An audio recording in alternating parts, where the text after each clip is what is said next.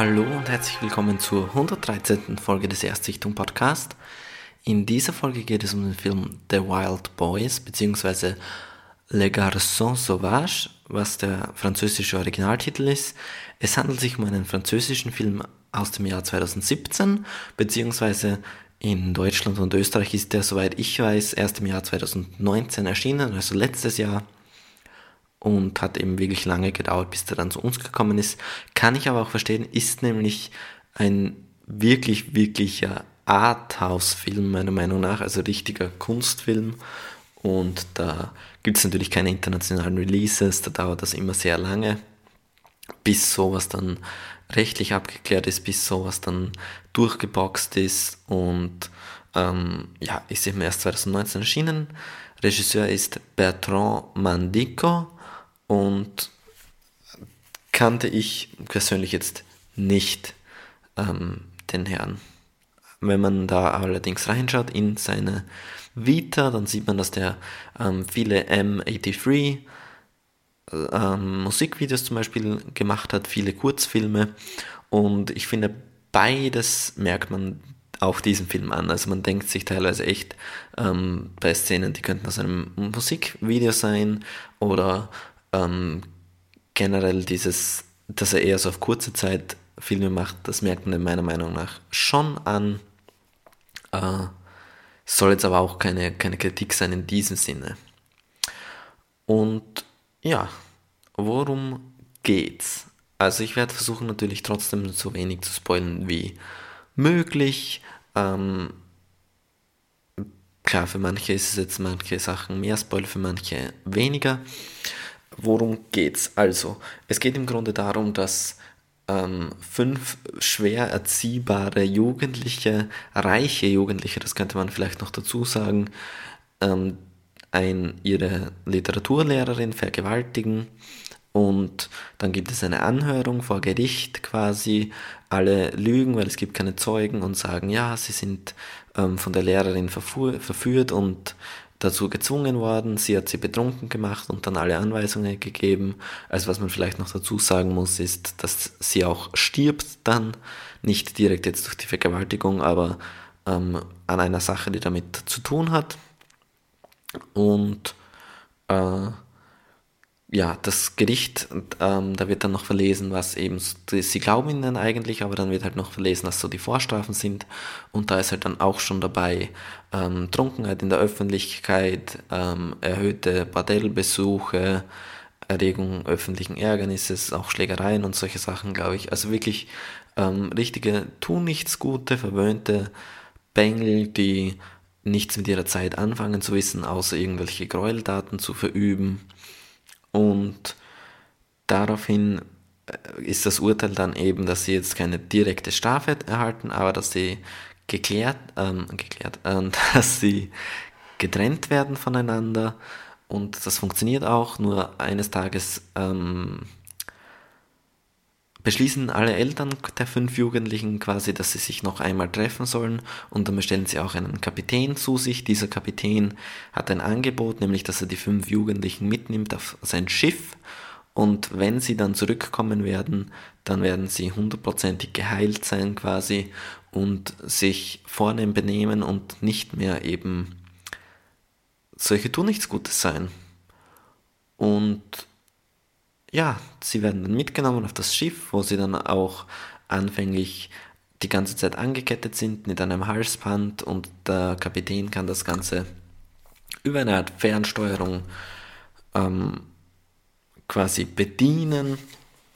Und anfänglich sind sie noch sehr dagegen eben alles und sind sehr aufmüpfig, aber das ändert sich dann im Laufe der Zeit und dann äh, steuern sie eine Insel an und was dann auf dieser Insel passiert, ob die Jugendlichen wirklich ähm, zu besseren Menschen gemacht werden und was sonst noch so passiert alles, das verrate ich jetzt hier mal nicht, sondern das kann man sich dann ansehen, wenn man den Film selbst sieht. Äh, genau.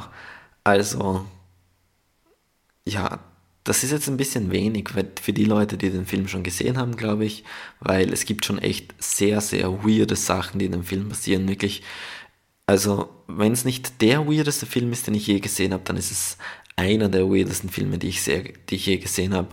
Und vom Stil her muss man auch sagen, es gibt die ganze Zeit während des Films ist so eine Vignette um das Format und er wechselt zwischen verschiedensten Stylen, teilweise auch sehr viel in Schwarz-Weiß, aber wie gesagt, ändert sich von hier zu da und die ganze Zeit eigentlich äh, gibt es verschiedene Style, wirklich so quasi die Jahrzehnte des Films quasi werden alle mehr oder weniger abgehakt in, durch die verwendeten Style.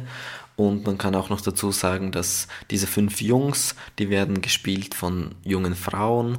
Also auch das ist am Anfang gewöhnungsbedürftig, beziehungsweise bei vielen, bei manchen sieht man es jetzt nicht so, aber bei anderen halt viel mehr. Und wenn man es weiß, dann, dann sieht man es natürlich noch mehr. und ja, wie gesagt, wirklich einer der weirdesten Filme. Ich kann nichts davon erzählen jetzt. Ähm, naja, doch, also zum Beispiel gibt es auf Penis äh, tätowierte Landkarten. Es gibt Monster, die eigentlich Hunde sind mit Gesichtern von Menschen. Es gibt ähm, viele traumähnliche Sequenzen. Es gibt Szenen, in denen es ohne erklärbaren Grund Federn regnet. Es gibt ganz, ganz vieles Weirdes. Es gibt sehr viele lange Überblenden. Ähm, ja, es ist sehr viele Phallus-Symbole sind im Film zu sehen und auch sehr viele Brüste mit, mit der Zeit und ja, es ist wirklich ein sehr, sehr weirder Film. Also wer sich jetzt denkt, ja, das ist so ein typisches Drama natürlich irgendwie, ähm, gewaltbereite Jugendliche sollen bekehrt werden und müssen dafür arbeiten und auf dem Schiff und der Natur ausgesetzt sein. Das könnte es ja auch sein, wenn man jetzt nur so die Zusammenfassung hört. Das ist aber wirklich nicht. Es ist wirklich, wirklich ein Kunstfilm und das weiß ich auch wertzuschätzen. Also es, obwohl oder trotz seiner Weirdheit muss ich sagen, dass es eigentlich nie Szenen gibt, wo ich mir, wo ich lachen würde oder so, ja. Also der Film ist schon wirklich gut gemacht und sieht extrem ästhetisch aus teilweise, gibt wirklich tolle Bilder darin. Ähm, die Story ist halt das, was mich so ein bisschen kalt gelassen hat. Also einerseits hat man halt keine Identifikationsfigur, weil die Jugendlichen alles Arschlöcher sind. Der Kapitän ist aber auch ein Arschloch, weil man eigentlich nie zu dem, zu dieser Person halten kann, die quasi für das System, für das Sittenbild steht, für den Lehrer, für, die, für den Erzieher.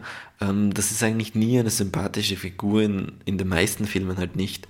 Und, und auch die Eltern, die ihre Kinder einfach hinschicken, weil der Kapitän sagt auch einmal, hey, ähm, die einzige Bedingung ist eben, dass ihr wissen müsst, also natürlich müssen sie was zahlen, und ihr müsst halt wissen, dass ähm, es sein kann, dass eure Kinder sterben, dass eines oder mehrere der Kinder ähm, nicht zurückkommen werden und sie gehen das einfach ein, dieses Risiko, ja. Das heißt, es gibt eigentlich wirklich keine sympathische Figur in diesem Film und man weiß nicht, zu wem man halten soll.